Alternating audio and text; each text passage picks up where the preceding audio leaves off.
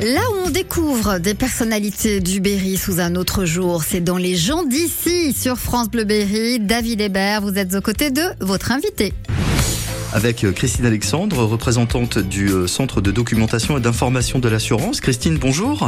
Bonjour David. Christine, aujourd'hui c'est quoi? C'est un coup de cœur ou c'est un coup de gueule? Aujourd'hui on va faire vraiment un très beau coup de cœur. Coup de cœur. Le don d'organes. Peut être confronté un jour au don d'organes. Un décès rapide, mort cérébrale, c'est pas très gai mais c'est la réalité, ça peut tous nous arriver. Et on a quelqu'un à côté qui a besoin d'un organe. Il faut savoir qu'aujourd'hui tout le monde est donneur, sauf si on a donné l'avis contraire. Et souvent quel drame pour la famille quand on vient lui poser la question. Non, on veut pas. On veut pas parce que la famille dit non. On a l'impression de faire une atteinte physique à l'intégrité physique, alors que si la décision a été donnée au départ, il n'y a pas de souci. On va pouvoir le faire. Et alors, une vie qui part, mais une vie qui naît. Il n'y a rien de plus joli, il n'y a rien de plus magnifique. Donc s'il vous plaît, le don d'organes, c'est quelque chose qui nous tient tous à cœur quelque part, même si dans notre inconscient, ben, effectivement, c'est difficile à accepter. à imaginer même. Au à imaginer. Mais c'est vrai qu'une fois, je serais tentée de dire une fois qu'on est parti, voilà, peu importe. Après, aujourd'hui, la médecine fait que finalement, la famille ne s'en aperçoit pas une fois que l'organe a été euh, enlevé. On va donner un rein, on peut donner le cœur. Il y a quand même beaucoup de gens qui attendent des dons d'organes, mais on peut donner tous les organes. Et il n'y a pas d'âge.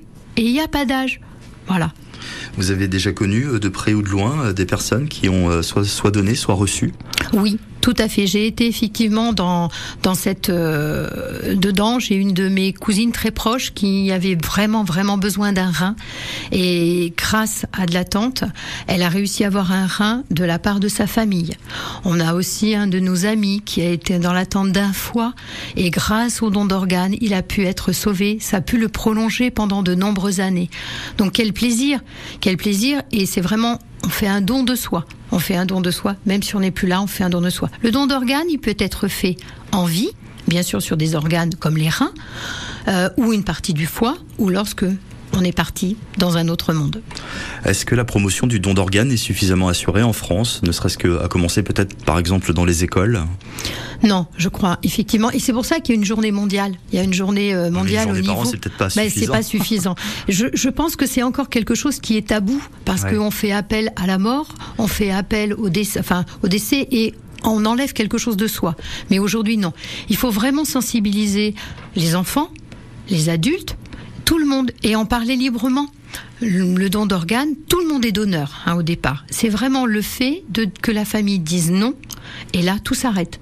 Christine Alexandre, merci beaucoup. Euh, demain ce sera quoi? Coup de cœur ou coup de gueule? Un coup de gueule. Faites-moi confiance.